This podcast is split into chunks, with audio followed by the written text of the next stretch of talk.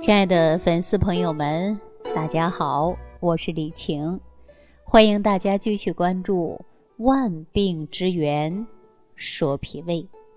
生活当中啊，大家有没有打嗝的现象？比如说，哎，不知道是受凉了，还是吃的不对了，就一直出现打嗝。那么，如果偶尔打个嗝啊，算是正常的。可是有很多人呢，这个打嗝就打的不停，也有这样的现象。那么大家说呢，不仅尴尬，而且呢还会不舒服。如果出现这样的现象呢，大家可以按揉内关穴，啊，可以试一下。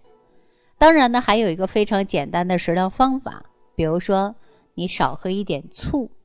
或者吃个山楂，嚼一个姜片，啊，用这些方法可以试一下。但是有一些粉丝朋友留言啊，说李老师，您说这些方法呀，我都试了，就是不管用。好，那怎么办呢？那接下来呀，我就跟大家说一说这个打嗝，这个嗝到底是怎么产生的呢？为什么会打嗝打的不停呢？好，那在咱们中医上讲啊。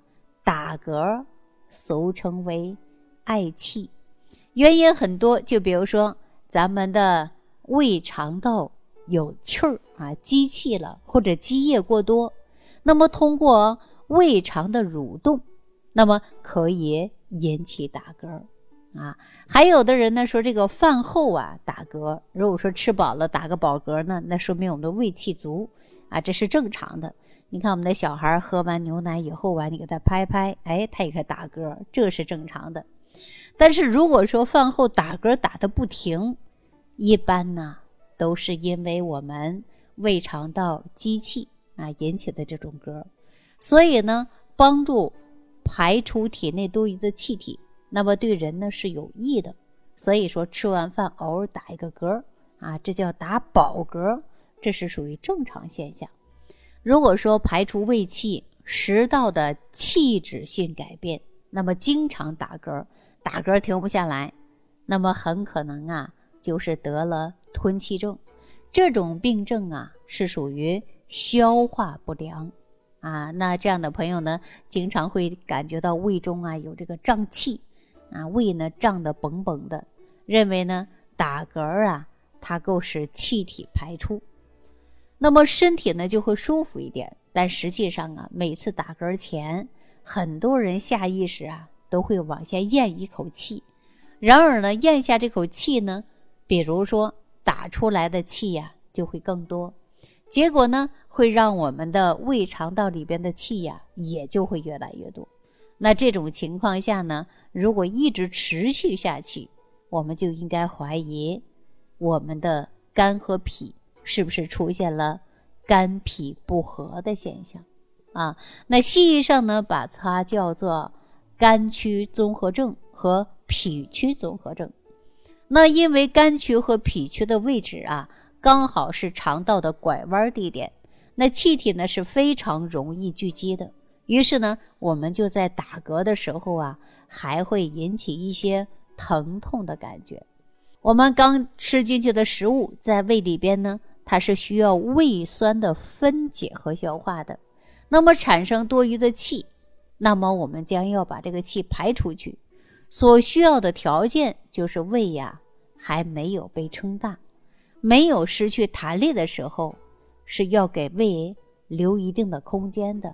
这就是我经常提醒大家吃饭呢，别吃太饱啊。很多人说，哎呀，吃到撑啊，记住别吃到撑啊。当然呢，大家呀打饱嗝呢也是一个很好的信号，就是吃饱了，给大家确定一个打个饱嗝。很多人呢，如果你吃饭过快，狼吞虎咽，你就吃饭的时候中途不会有打饱嗝。如果说你吃的慢啊，细嚼慢咽，那你吃的差不多的时候，你自己观察一下，他会打个饱嗝。这个时候就要提醒你，我们呐吃饱了。如果吃的太快，那么迅速的把胃填满了，那么夯实了，就不可能打嗝了。所以说呀，我们消化食物的过程呢，一定要记住了，别给自己吃的太饱啊。其实我们身体的内和外，它是一个相互的一个结果。内因呢，就是我们整个的胃肠道消化器官的分泌的消化液；外因呢，就会很多了。外因呢，就是吃进去的食物呢，看看食物的温度，你别吃太烫了啊。还有呢，你别乱吃东西，看食物的质量。比如说食物比较粗糙，或者坚硬，或者冰凉，那么就会影响到我们的消化呀。但是呢，我们吃进去的食物的温度也好啊，不软不硬啊，然后呢，吃的呢快慢结合啊，也就是说不快也不慢啊，差不多。那吃的呢又不多，那么我们吃饭的时候呢还不能三心二意。有的人呢吃饭看书，有的人吃饭看手机或者看电视。我告诉大家啊，其实都可能会伴随着你严重的消化不良。比如说你生气，还有呢悲伤啊，经常忧郁过度，一样会影响到我们的消化呀。因为咱的胃壁说白了就是个平滑肌嘛，它有弹性的，有张力的。当然呢，也就是有弹性的限度的，也就是说不是无限度的拉长的。那么，当我们的胃壁被食物撑大后，弹性呢，它是不是慢慢就缩小了？自身的蠕动和研磨的力量是不是就减弱了？所以说，大家呀，别给自己吃的太饱啊！吃撑什么时候会吃撑？吃自助餐，大家说，哎呀，我这一个自助餐呐。都花了一百多块啊，或者两百多块，或者好几百块，我又不吃回来呀，我感觉对不起啊，对不起这个胃，那就猛猛的吃，一下把自己吃多了，是不是？所以就是我们的胃呀，一定要留下呢三成啊，或者是两成，要有弹力嘛，要有张力嘛。我给大家举个最简单例子啊，你家里拿矿泉水瓶，你装半下的时候，你能摇晃得动，水声力气也很大。你装的满满的，能摇动吗？摇不动了，都没有空间了嘛，是吧？所以说这个时候胃呀，要保持自身的蠕动的节奏，充分的分泌这个胃液啊，让它研磨搅拌食物，这样呢向下排送食糜，向上能排出你吞咽的这个空气，比如说打饱嗝出来了啊，食糜有用的营养物质下去了。如果突破了七成饱或者八成饱这个极限。那么我们这个胃呀，工作起来就会有点吃力了。本来你这个车呀，说这个加到这个油门一百二就是负荷正好了，你偏偏开到一百五六，那你这车报废的也快呀，是不是啊？所以说我们吃的太饱啊，那呢胃呢就会停止蠕动了。所以说呀，哎呀，吃多了不消化，早上吃的饭中午还不饿呢啊，到晚上了可能略微有点食欲，那你说这不是蠕动慢？消化不好了吗当然了，还有一些人呢，说这个饥饿的时候也会打嗝。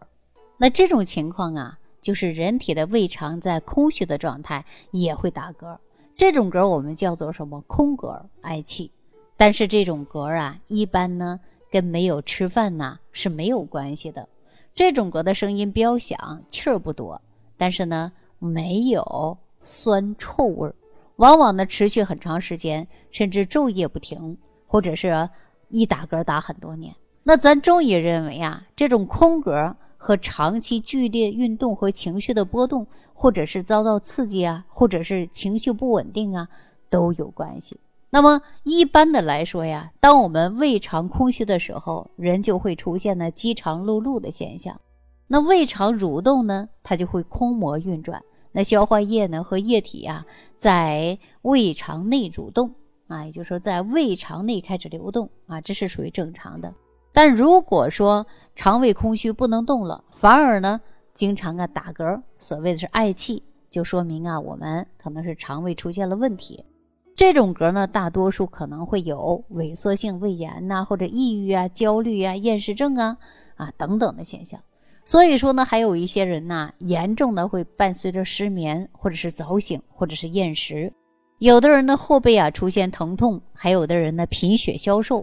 特别是萎缩性胃炎啊，其中的胃壁啊已经，呃，跟原来的状态呢它是发生了改变，比如说松弛啊，或者是萎缩，胃酸分泌呢也会越来越少了，胃酸呢变得是少，于是呢我们呢整个胃黏膜呢也会变成了萎缩，严重的还可能会出现息肉啊，甚至肿瘤啊。总之呢，这样的大空格啊，大家呢还得重视啊。如果严重的，大家到医院呢去检查一下，检查一下呢我们就放心了。大家说是不是？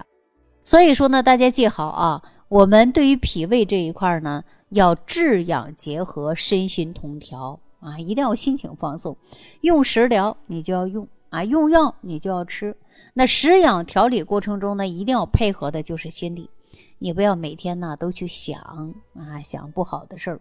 那么只有这样，你才能够逆转这种不好的情况，使我们的肠道啊重新变得呢柔软起来。如果说经常有嗳气的，也会。慢慢随之就消除了。有的人情绪不稳定，一生气就打嗝；还有的人呢，喝了一些饮料会打嗝，比如说碳酸饮料。因为碳酸饮料喝多了以后啊，它会促进钙的流失。因为咱们中国人呢，不太适合喝碳酸饮料，无论是短期还是长期饮用碳酸饮料呢，都会对胃啊造成影响，会让我们的胃肠呢失去了知觉。初期呢，蠕动会变慢；后期呢，整个胃呀丧失了感觉，特别是丧失了这个饥饿感啊，不知道饱也不知道饿了，叫饥饱失常了。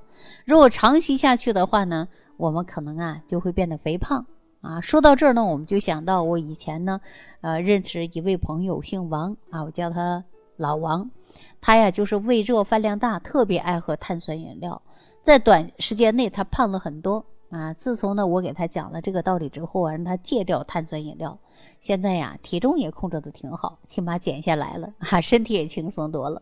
所以呢，今天我要提醒大家啊，为了我们的肠道健康，碳酸饮料不要喝；为了我们的肠道健康，吃饭要细嚼慢咽；为了身体健康，一定要好好养护好我们的脾胃。好了，今天对于打嗝这个话题呢，就跟大家聊到这儿。感谢朋友的收听，下期节目当中再见。感恩李老师的精彩讲解。如果想要联系李老师，您直接点击节目播放页下方标有“点击交流”字样的小黄条，就可以直接微信咨询您的问题。